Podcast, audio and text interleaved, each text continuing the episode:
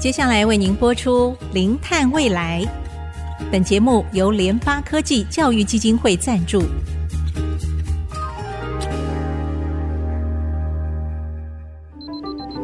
前瞻能源新方向，以科学与科技迈向近零碳排，智慧永续，与您一同开创零碳未来。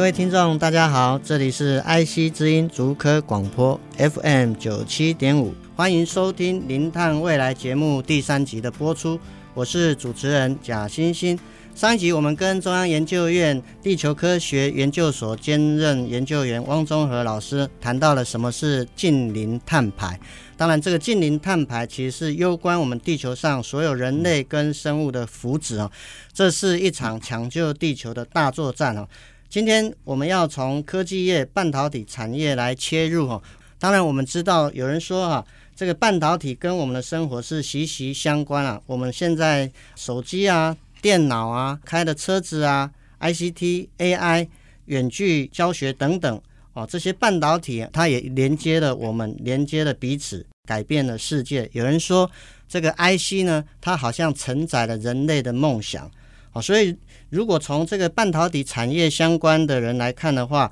应该会对一九六五年的摩尔定律非常的熟悉哈。但是摩尔定律到底是什么意义？它是我们半导体发展的紧箍咒还是什么呢？很高兴我们今天的来宾哈，我们邀请到联发科技的前瞻技术平台资深处长梁柏松梁处长，处长您好，主持人好，各位听众大家好，我是梁柏松。梁处长，其实哦，我稍微看了一下哈，您其实非常的 年轻了，比我还小了这个几岁啊，其实是非常杰出的。过去也曾经获得很多的这个奖章哈，在科技上的研究其实也是非常非常的资深啊，成果非常的这个丰硕。其实我很喜欢你一句话，就是说把我们这个人当成一个品牌的这个经营哦。当然，我想就是说，也希望今天能够借着处长您这边跟我们的听众来稍微说明一下，因为科技业就是有一个摩尔定律。但是我知道，我们物理上这个对这个定律 law 其实定义非常严格。到底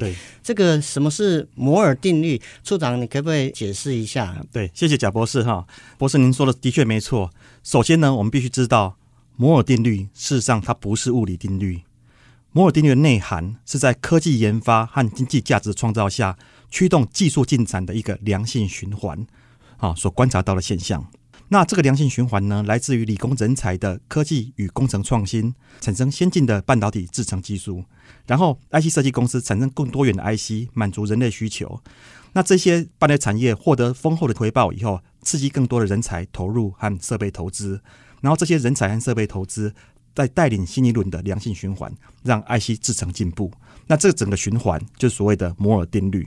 这样子的话，好像跟之前他们说什么啊，几年就是这个，好像晶片设计就面临到一个瓶颈，这个意义还是类似吗？Okay. 啊，其实事实上这样子哈，如果你针对这些技术进程的观察的话，你会发现到，到事实上这些都是靠人类的脑力跟智力来突破这些难关的，并不是说在大自然有一个很平顺的一条路一直走，可以永远一直一直成长。那而且事实上的话，你从这些技术进展，你会发现到说，摩尔定律它在一九六五年提出的时候，它提到的是说，每年晶圆体的集成数量增加一倍，到一九七五年的时候修正成两年增加一倍，那后来呢又比较接近十八个月，所以这时候我们也可以知道说，其实实际上摩尔定律不是物理定律，物理定律应该是规律不动的，就像博士您所说的，那摩尔定律更像是经济所驱动的现象，由归纳得到的经验法则，随着大环境的变化的，而这里面的主要动力就是人的脑力跟智力。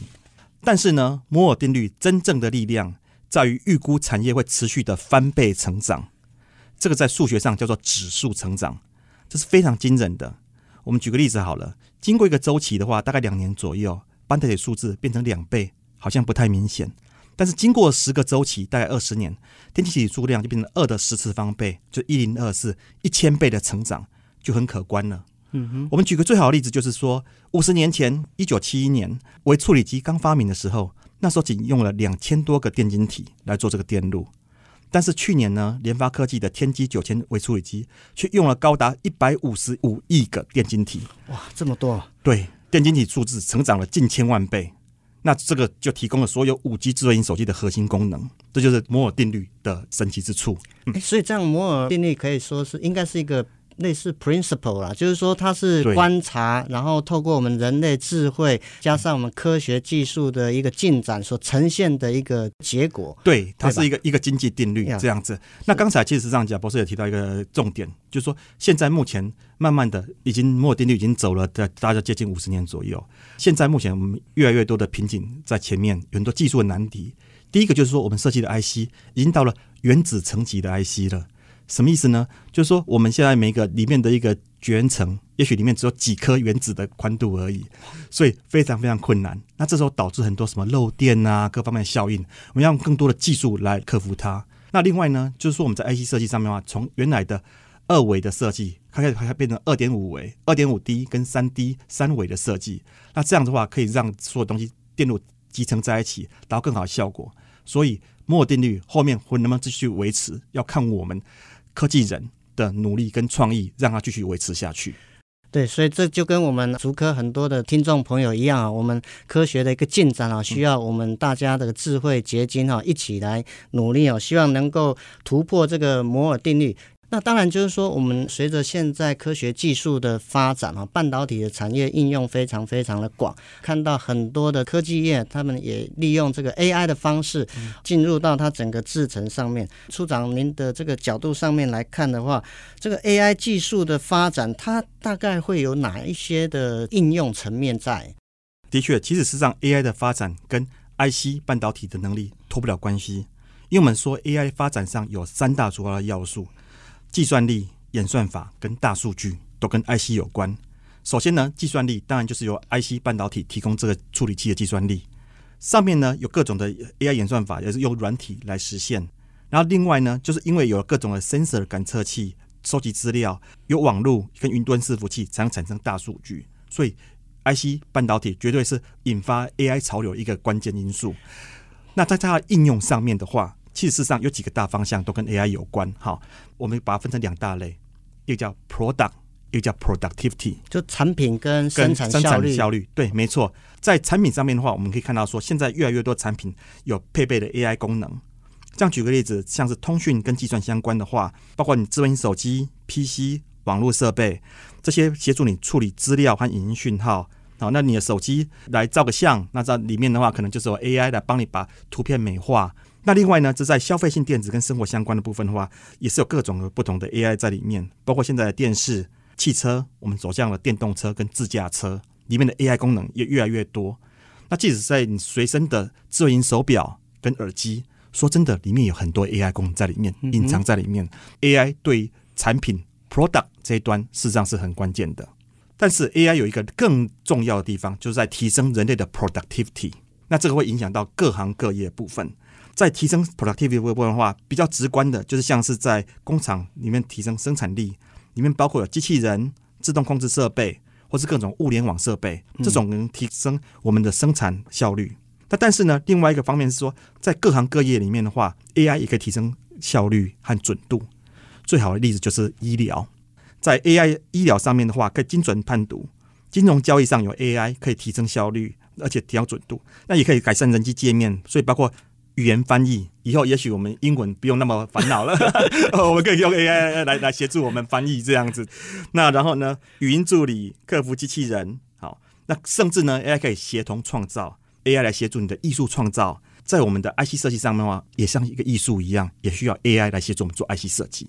对，其实刚处长有提到，确实啊，这个有了 AI 啊，语言的能力好像变成。不是那么重要，我们可以靠着 AI 机器人来做翻译。像我们有时候常常玩手机的这个 Siri，觉得还蛮有趣的。那另外，其实我刚刚听到，就是梁博你有提到，就是说这个 AI 运算哈跟计算能力，因为我是做天气预报的，嗯，其实我以前我们在学这个科学的时候，其实电脑的效率其实真的差别非常非常。以前只有什么 DOS 二八六啊、三八六，我是经历过那个时代，哦，所以我觉得这个科学的进展确实是蛮厉害。只是说我有比较好奇的，想要额外问一个问。问题啊，就是说，我们做天气预报，我们也很想要利用这个 AI 来做这个预报，有没有办法，我们用 AI 的技术来改善我们的气象预报的这个准确度？OK，好，您提到那个天气预报，其实上这也跟计算力有很大的关系哈。在以前的时候，在电脑能力还比较差的时候，那时候你可能能模拟到的，可能也许就是一个区域，好，或者比较小范围，小范围，而且呢，在预测精度可能也不够。但是呢，现在有 IC 的运算能力以后，超级电脑运算能力以后，你甚至可以把整个地球都模拟出来，不管是陆地、海洋、大气的云层各种状况都可以模拟出来。那但是呢，在大气上面的话，其实更重要的是说，在大气后面的模式，嗯哼，啊，在以往的话，我们在做研究的时候，往往是由人来想办法察觉到这些模式，把它写成程式。但在后面的话，可能有很多模式是我们人没有体会到的，也许 AI 可以做得到。所以，其实事实上的话，最好是说让 AI 去跑一个很大的模拟，在它从这些隐藏在所有的杂讯之中找出它的模式，然后呢来做预测。期待 AI 应该是能在天气预报上做到很好的贡献，这样子。哇，处长这样讲，其实我觉得蛮高兴的。其实我们在气象的预报，希望之后我们这个竹科的朋友们不要讲说，哎，怎么天气预报又报不准这样子。是 是是，我也很期待。那，那我想我们这段节目先进行到这边，我们稍作休息一下，待会我们再回到我们的零碳未来节目的现场。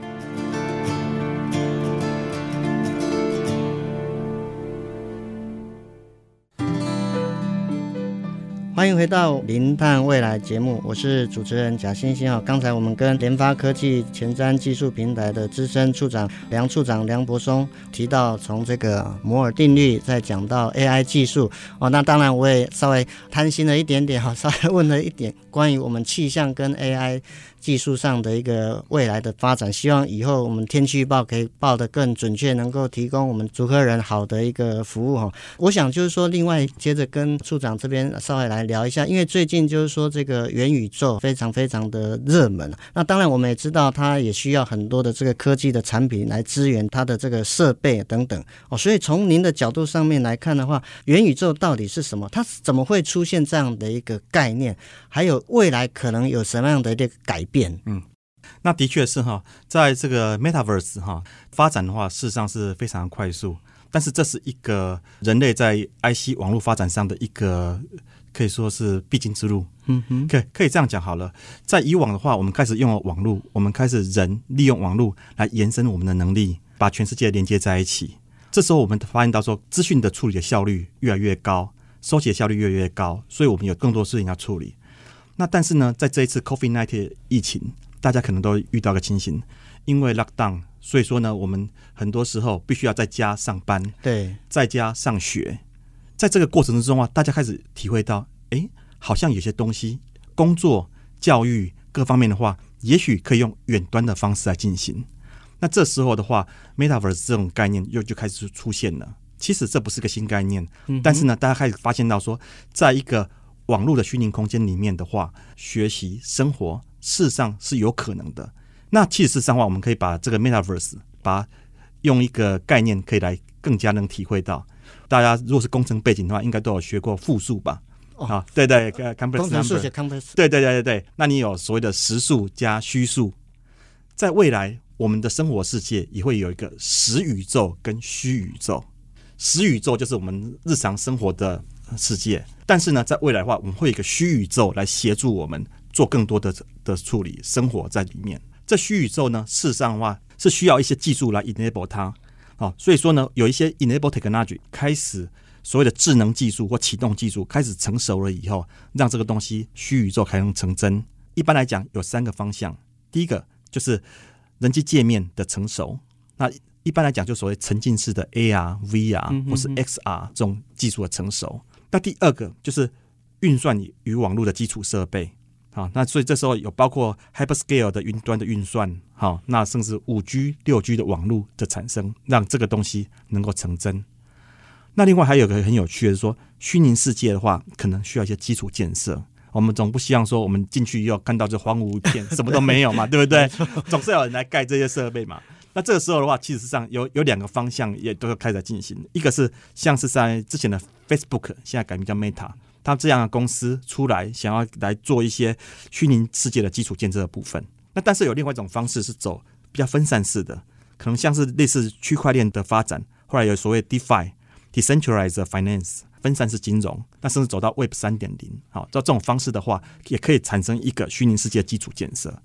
那有这三种基础建设以后，接下来的话，我们开始有了实经济跟虚经济。那实世界的经济，我们是非常了解。那在这个 Metaverse 上面的话，可能我们比较明显看到说，这些电子设备，也许半导体这边可以得到很多，但是 Metaverse 真正的影响力是在后面的虚宇宙里面的经济。因为在未来的话，你的新时代的工作、社交、游戏、消费、金融平台都进入了虚宇宙以后，它里面的空间更加广大。所以说呢，我们可以知道说，Metaverse 事实上是代表一个很长远的未来。那一旦实现的话，对我们人类事实上是影响非常巨大的。我觉得刚刚处长讲到，就是说这个元宇宙啊，呃，我觉得你用的那个数学的复变 complex number，我觉得因为当时在学这个东西的时候，我们。发现有些要解决一些问题的时候，你没办法只单纯靠着这个。呃，一度实数空间，但是你需要透过这个多加一个虚复数的一个空间哦，所以我觉得对这个 Metaverse，所以是一个实际的一个宇宙，再加上一个虚宇宙。当然，这个虚宇宙现在就是多方角力开始要建构虚宇宙的这个实体啊，所以我觉得这个元宇宙确实啊，我相信在未来科技的产业的应用啊，一定是非常非常的重要哈，然后也会改变我们人类未来的生活，乃至于我们很多的一些梦想，可能也会因为它而实现。是啊，那其实因为我们啊，这个节目《零碳未来》啊，非常着重这个是一个抢救地球的大作战哈。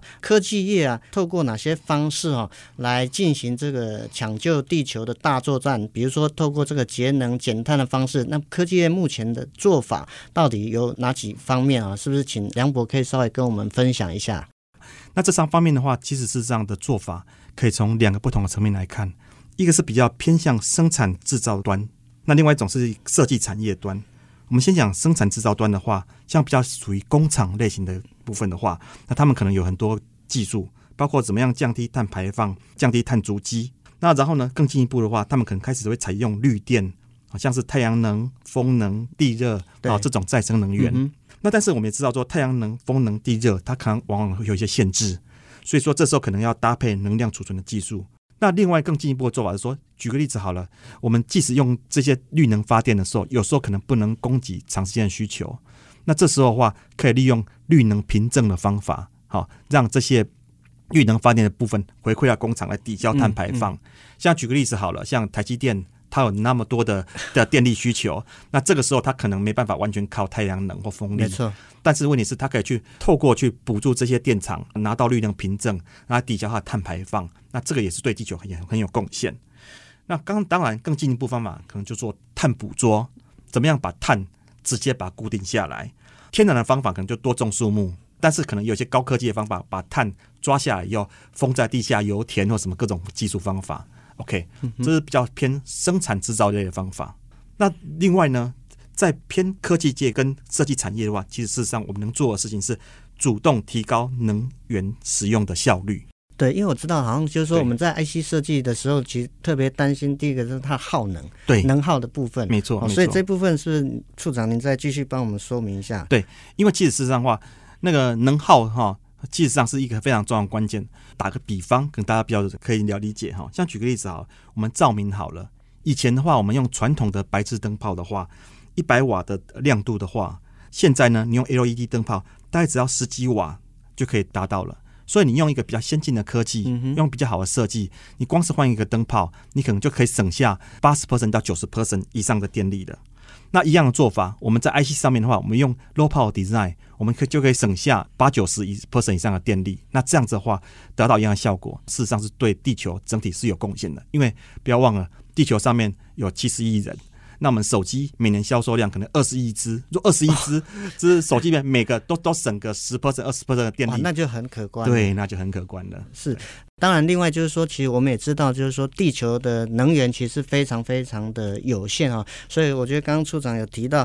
如果说我们的这个听众，我们把家里这个传统的灯泡换成这个 LED 灯哈，其实就可以省下八成到九成。大家这样子做起来，就积少成多。处长有特别提到，我们科技业可以从降低的碳排放、使用再生能源等等啊，我想这是从这个生产端哦工厂上面来讲。另外就是说，你也可以从专业 IC 设计 design 的一个部分，让我们手机的功耗能够耗电量不要那么快，因为现在带手机出去最怕就是什么哇。又没电了，是是、哦，所以如果说你们能够让这个手机的这个能耗更少的话，它也能够啊造福我们地球的人类。今天的节目啊，非常高兴这一集邀请到处长啊来给我们介绍。我们听到科技业呢，也同时在进行整个抢救地球的一个大作战啊。今天节目的最后呢，我们也回应听友哈 Seven 啊，很高兴，谢谢 Seven 有提到说。终于有近零碳排的节目，也谢谢汪中和老师对温室气体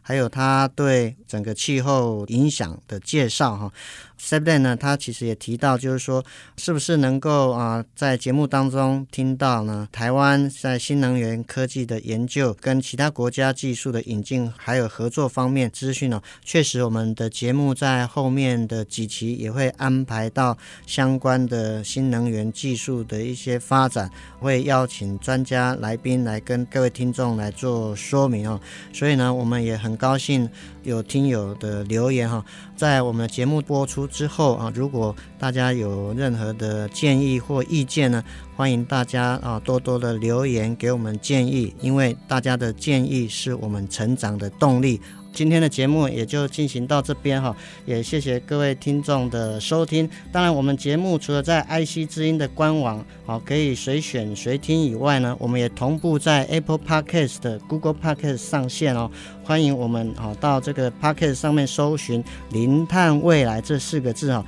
也记得按下这个订阅，不要错过每一集精彩的节目。下周同一时间我们再会。